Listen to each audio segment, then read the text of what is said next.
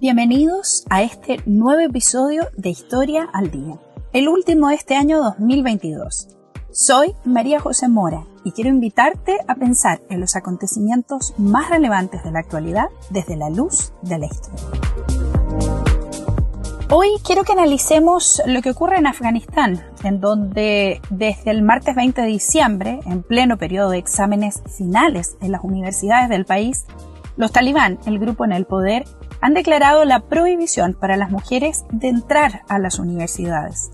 En los días siguientes, esta prohibición se ha extendido para todos los ingresos de mujeres a centros educativos, generando las primeras y temerosas protestas en el país y el rechazo en todas partes del mundo. ¿Es posible evitar lo que está ocurriendo?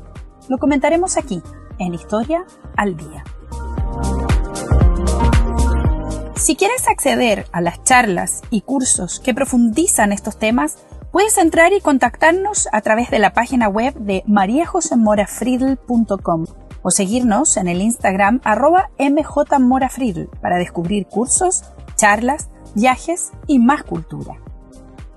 Quiero aprovechar para dar las gracias a mis mecenas que cada mes contribuyen con un pequeño aporte invitarte a ser parte también de quienes apoyan el desarrollo y producción de este podcast a través de la página de patreon.com slash historia en donde puedes suscribirte con un aporte mensual para mantener este proyecto en pie. Recibirás además descuentos y regalos en cursos y charlas online. El martes 20 de diciembre, el ministro para, escuchen bien, promoción de la virtud y la prevención del vicio, Mohamed Khalif Hanafi, del actual gobierno talibán, ha precisado que la reapertura de centros educativos cerrados desde que los talibán habían llegado al poder dependía en gran medida de la creación de un ambiente cultural y religioso decente. Si bien durante los primeros meses del retorno de los talibán al poder en 2021 se habían comprometido a mantener ciertos estándares con respecto a los derechos humanos, hoy en día las restricciones sociales, sobre todo en contra de las mujeres, se han vuelto prácticamente totales. Sumado a la reciente declaración hace algún tiempo de que las muchachas mayores de 12 años tendrían accesos limitados a la educación secundaria, sigue ahora el decreto que les prohíbe desempeñarse en cargos públicos y ahora esto, la prohibición de acceder a estudiar en las universidades, comillas, hasta nuevo aviso, como lo han declarado los voceros del gobierno. La presión sobre el rol de las mujeres es total. ¿Y eso qué tiene que ver con un ambiente cultural y religioso decente? ¿Es esto una designación del Islam propiamente tal? La respuesta es no, en absoluto. ¿Por qué los talibán defienden estas medidas apoyadas en designios religiosos entonces? Porque tenemos que entender primero quiénes son los talibán, cómo llegan al poder y cuál es la responsabilidad de Occidente en lo que está ocurriendo hoy en el país. Pero desde ya les adelanto que la interpretación que ellos hacen del Islam es absolutamente fuera de los cánones habituales. Afganistán es uno de los países con índices más precarios del mundo. Con una población de casi 40 millones de habitantes, tiene una esperanza de vida de 65 años promedio. Para que tengan un punto de comparación, en Chile es actualmente de 82 años. Y si a eso le sumamos el último Producto Interno Bruto conocido en 2019, estipulado por el Banco Mundial ascendía solo a 507 dólares ingreso per cápita anual. Su economía se posiciona en el lugar 109 de 127 países del mundo, según los datos de la OEC.world. Es evidente que es una de las situaciones económicas y sociales más dramáticas del mundo. Pero hay un índice a mi modo de ver es absolutamente revelador y es el índice de alfabetización de la población. Según la UNESCO, solo un 55,48% de la población afgana sabe leer. La tasa empeora cuando se trata de las mujeres y disminuye a un 29 o un 30% de las mujeres afganas según la UNESCO. Claramente, con la reciente nueva medida del gobierno talibán sobre el acceso de las mujeres a la educación superior, esta cifra está muy lejos de poder mejorar. Y es que la historia de Afganistán es una historia difícil, repleta de baches en las que aparecen con frecuencia las intervenciones de potencias extranjeras en sus tierras, las que una y otra vez chocan con un pueblo aguerrido que conoce su difícil geografía como nadie y que ha logrado durante siglos expulsar a sus enemigos a fuerza de coraje y astucia, pero también de una inusual violencia. El reconocimiento formal de Afganistán como nación, como reino independiente por parte del Reino Unido, quien dominaba parte de su territorio, se concretó el 8 de agosto de 1919. Luego, durante la Primera Guerra Mundial y dada su cercanía geográfica, estableció relaciones muy cercanas con la que sería la Unión Soviética. Fue así como técnicos e instructores soviéticos llegaron al país para atender líneas de teléfono, telégrafo y otras modernidades, como también para preparar a los jóvenes técnicos afganos y entrenar a los primeros pilotos de la que sería la naciente Fuerza Aérea Afgana. Como consecuencia, el mercado afganí se inundó de productos soviéticos en reemplazo de los británicos, comenzando una historia que iría de la mano, muchas veces, con la Unión Soviética. En 1923 reinaba en Afganistán el emir, príncipe, bajo el concepto musulmán, Amanullah. Cambió su título al de rey, dejando el de emir, con lo cual inmediatamente comenzó a desarrollar además una serie de reformas liberales en el ámbito político, social y religioso. Fíjense en la fecha, estamos en 1923. Es la misma época en que Mustafa Kemal, que luego sería llamado Atatürk en Turquía, comenzaba las innovadoras y en su momento extravagantes reformas llevarían a Turquía a convertirse en la primera nación secular del mundo musulmán. Entre las medidas del emir Amanullah, que ahora había elegido llamarse rey, destacaban cambios constitucionales y administrativos. Cambios, por ejemplo, que llevaban a la supresión del velo de las mujeres y la creación de escuelas para ambos sexos. Sin duda, toda una innovación para el mundo musulmán de la época. El rey Amanullah estaba casado con la reina Soraya Tarsi de Afganistán, una reina progresista y feminista, educada en un ambiente tremendamente culto, defendió los derechos de las mujeres, sobre todo el derecho de las mujeres afganas a la educación. Se convirtió en la primera consorte musulmana en aparecer en actos públicos junto a su marido, y no solo eso, participaba de reuniones de gabinete, daba discursos y tenía una presencia notoria y transgresora para la época y la cultura en la que estaba inserta. Evidentemente, dentro de un país musulmán, en donde una parte importante de la población era de un nivel cultural muy bajo, las innovadoras propuestas del rey comenzaron a ser recibidas con recelo y desconfianza. Para 1924, las revueltas en las calles, protagonizadas por los grupos más conservadores, tradicionales y radicales religiosamente hablando, iban empeorando, hasta que finalmente lograron derrocar al rey en 1929. De ahí en adelante, los intentos por organizar y gobernar el país fueron infructuosos.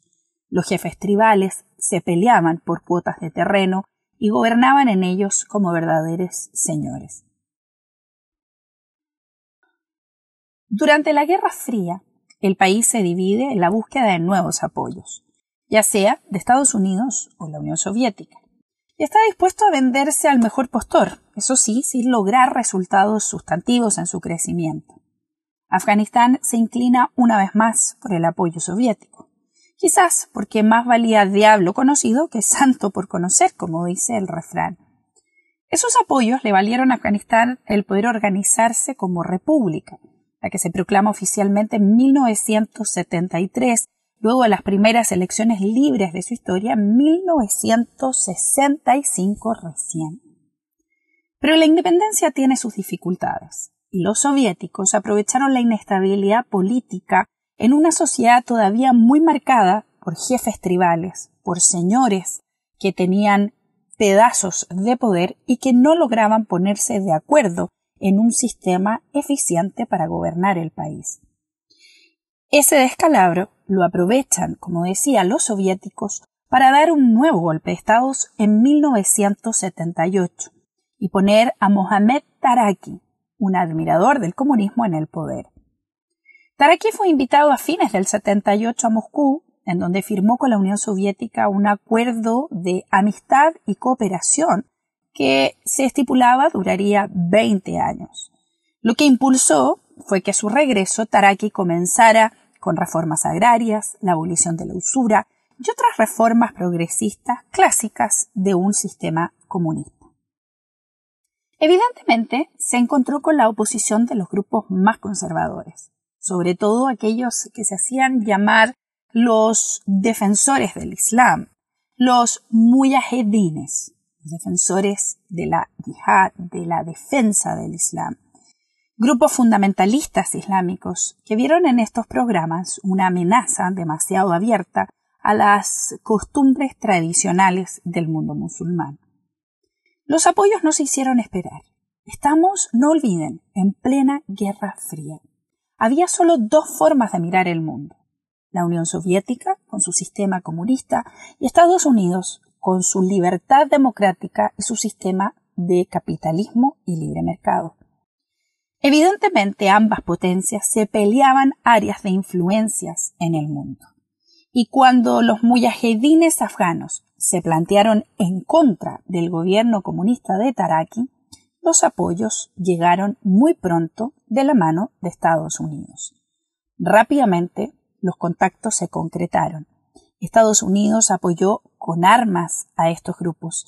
Eso sí, sin entender en profundidad sus ideales religiosos extremos. Sobre todo en un momento en que lo único que le interesaba a Estados Unidos era defender el capitalismo democrático y sus áreas de influencia a costa de lo que fuera.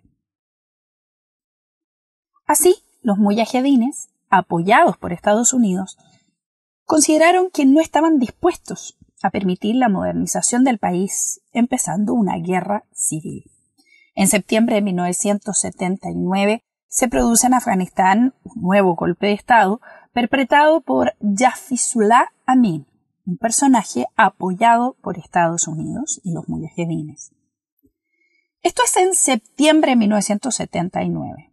La reacción a este golpe que había puesto en el poder ahora a un líder apoyado por Estados Unidos no se hizo esperar y en diciembre de ese año 1979 Habibullah Amin, fue derrocado por el Consejo Revolucionario y los soviéticos enviaron un contingente de ayuda militar. Comienza así la famosa invasión soviética de Afganistán, todavía en el marco de la Guerra Fría. La guerra que provocó la invasión soviética es una de las más letales y brutales de la historia. Estados Unidos quería evitar de todas formas que la Unión Soviética se quedara con Afganistán. Sin embargo, reparen en la fecha, diciembre de 1979. Estados Unidos había salido de Vietnam hacía apenas cuatro años atrás. Era impresentable ante la opinión pública norteamericana lanzarse a otra guerra en Asia con tropas a defender ideales que a ojos de los americanos no justificaban la muerte de sus propios ciudadanos. Así las cosas, Estados Unidos apoyó con armamento de punta logística, pero no con tropas. Las sumas de dinero que Estados Unidos aportó en cooperación con Arabia Saudita ascendieron a más de seis mil millones de dólares para la guerra afgano-soviética. Si quieres conocer más detalles sobre el aporte de Estados Unidos a la guerra en Afganistán, los efectos que tuvo, puedes tomar las charlas online disponibles en mariajosemorafriedel.com o bien acceder a los contenidos gratuitos exclusivos para los mecenas en patreon.com slash historia al día. Para defenderse de la invasión soviética, los afganos hicieron una llamada a todos los jóvenes musulmanes que quisieran defender el Islam injustamente atacado en tierras afganas, para que viajaran a pelear entre sus filas, para que los apoyaran en la defensa de su religión. Pocos en el mundo pensaron que llegarían a Afganistán entre 1982 y 1990 alrededor de 35.000 jóvenes de más de 43 países diferentes que tenían una sola cosa en común, su pensamiento islamista radical y fanático. Todo esto, sin saberlo, financiado por Estados Unidos, que no advirtió en esos momentos la gravedad que esto significaría en el futuro. Este punto es el germen de la reunión y contacto de todos los líderes fanáticos y extremos dentro del Islam de los años 80 que continuarían desarrollándose hacia los años 90 y el comienzo del 2000. Es en esta parte de la historia en donde aparece en escena el conocido Osama Bin Laden, el joven heredero de una de las familias más ricas de Arabia Saudita, que abrazó el ideal heroico de la yihad, la defensa del Islam pero de una perspectiva radical y extrema. Quizás están empezando a entender cómo se produce el horror que aún se vive en Afganistán. La guerra afgano-soviética termina en 1989, justo cuando cae el muro de Berlín y cuando cae la Unión Soviética. Pareciera que la Guerra Fría había llegado a su fin y ya no era necesario seguir peleando en territorios lejanos y ajenos. Así tanto los soviéticos como los estadounidenses abandonaron a Afganistán a su suerte, que, armado hasta los dientes por las superpotencias, comenzó una guerra civil dirigida ahora por señores de la guerra, jefes tribales armados, implacables y brutales, que seguirían manteniendo a su población en condiciones dramáticas y desesperadas por las siguientes décadas. Una buena mirada a esos tiempos son las maravillosas novelas de Khaled Hosseini, Mil soles espléndidos y cometas en el cielo, que les recomiendo leer de todas maneras. De esta nueva guerra, ahora civil, que duró desde 1990 a 2001, reparen en que la guerra afgano-soviética es del 79 al 89, 10 años, y de 1990 al 2001 viene la guerra civil, Emergen cada vez grupos más radicales, que abogaban por sacar los últimos resabios que quedaban los aportes norteamericanos o soviéticos, buscando regresar a Afganistán a un Islam más puro.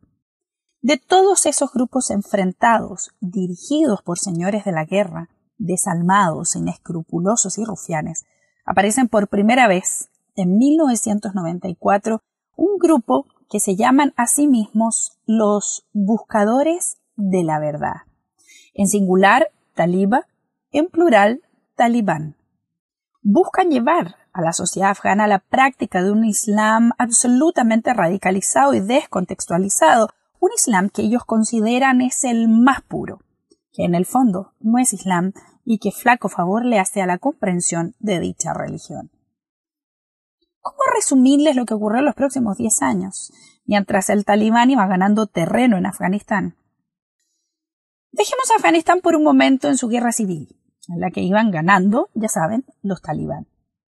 Contarles que en esos mismos años, mientras Afganistán estaba en guerra, en 1992 en adelante, una empresa argentina había comenzado a firmar importantes contratos petrolíferos con el país vecino de Turkmenistán. Pero para sacar el petróleo y el gas en las cantidades exorbitantes que poseía el país, había que pasar por Afganistán y negociar el paso de oleoductos por su territorio, lo que era evidentemente imposible en medio de las guerras de guerrillas que vivían los afganos.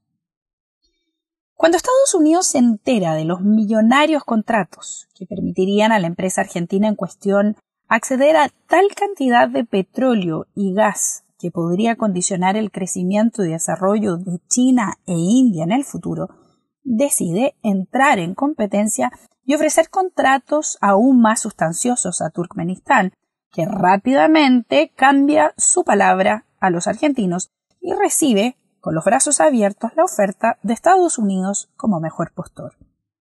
Acto seguido, Estados Unidos procede a negociar con Afganistán para el paso y construcción de estos nuevos oleoductos que ahora serían construidos por ellos en vez de la empresa argentina.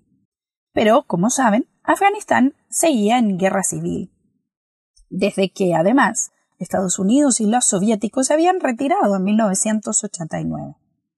Fue en ese momento cuando, haciendo un análisis de la situación interna del país, advirtieron que de todos los nuevos grupos que habían emergido en esta guerra civil, los talibán eran los que tenían más y mejores posibilidades de ganar. Entonces los apoyaron con armas y dinero para llegar al poder. Pueden revisar el discurso de Robin Russell, quien era en ese minuto una de las secretarias de Exterior de Estados Unidos, que defiende en uno de sus discursos frente al Congreso la necesidad de apoyar a los talibán.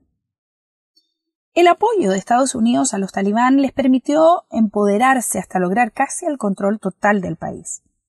Fue en ese contexto donde Osama Bin Laden termina aliándose con los talibán y años más tarde el duro golpe a las Torres Gemelas en 2001. El resto de la historia la recuerdan. Es el atentado más grande de la historia, con más de 3.000 muertos en suelo estadounidense. La respuesta del aquel entonces presidente norteamericano George W. Bush fue encauzar toda la furia hacia los talibán en Afganistán y hacer lo que fuera para sacarlos del poder. Y así fue, al menos en los primeros años, lo que les permitió, dicho sea de paso, la construcción de los oleoductos y gasoductos previstos para la salida de los carburos turmenos. Veinte años después, en 2021, Estados Unidos retira sus tropas de Afganistán con el compromiso de que el nuevo gobierno talibán, que nunca dejó de tener al menos un porcentaje de poder relevante en el país, mantenga los oleoductos y algunas normativas y libertades obtenidas por la población durante los años en que Estados Unidos y distintas ONG intentaron fortalecer al país para que lograra su propia democracia. Después de 20 años en el país y miles de millones de dólares invertidos, Afganistán vuelve atrás en el tiempo, a los años en que se gobernaba por los señores de la guerra por fanáticos despiadados, que ahora además están en el poder pareciera con el beneplácito del resto del mundo. Hoy en día sus mujeres están siendo aisladas de todas las actividades sociales y públicas. No tienen derecho a la educación y ni siquiera a trabajar en ONG humanitarias de ayuda al país. Los derechos humanos no son respetados y las condiciones de vida de la población, lejos de mejorar, siguen empeorando. Como siempre, quiero terminar dejándole algunas reflexiones. ¿Será que nadie puede hacer nada para apoyar a estas mujeres, niños y hombres abandonados a su suerte en manos de un gobierno brutal y temerario como el de los talibán? ¿Cuánto tiene que ver el nivel de educación al que pudo acceder a Afganistán durante su historia con la capacidad de cobijar grupos fanáticos del calibre de los talibán? ¿Cuándo, por fin, las sociedades occidentales serán capaces de reconocer sus responsabilidades históricas, la intromisión en algunos países de Medio Oriente y Asia Central, para hacerse cargo con pleno sentido del deber de ayudar a mejorar sus condiciones de vida? Es tiempo de que comprendamos que en este conflicto no ha habido buenos ni malos, al menos ninguno bueno, y que los grandes perjudicados son al principio y al final los afganos y afganas, que han visto década tras década cómo sus opciones de vida no han hecho más que empeorar. Es cierto, y sería injusto decir, que los esfuerzos realizados en estos 20 años por Estados Unidos y otros países y ONG han sido en vano. Pero entonces vuelvo a dejarles resonando la conclusión de que para ayudar a un país a ser mejor debemos invertir en su educación. Sí, en esa educación que no da grandes réditos en el corto plazo, pero que evita en el largo que grupos como los talibán terminen en el poder sometiendo un país entero a un régimen cruel, que para colmo de males se escuda en una religión y que poco en realidad tiene que ver con ello. Si te ha gustado este podcast, compártelo con tus amigos y ayúdame a difundir más cultura para que podamos entender el mundo y dialogar con altura de miras. Apóyame en patreon.com slash historia al día para mantener este podcast en el aire. Soy María José Mora en Historia al día.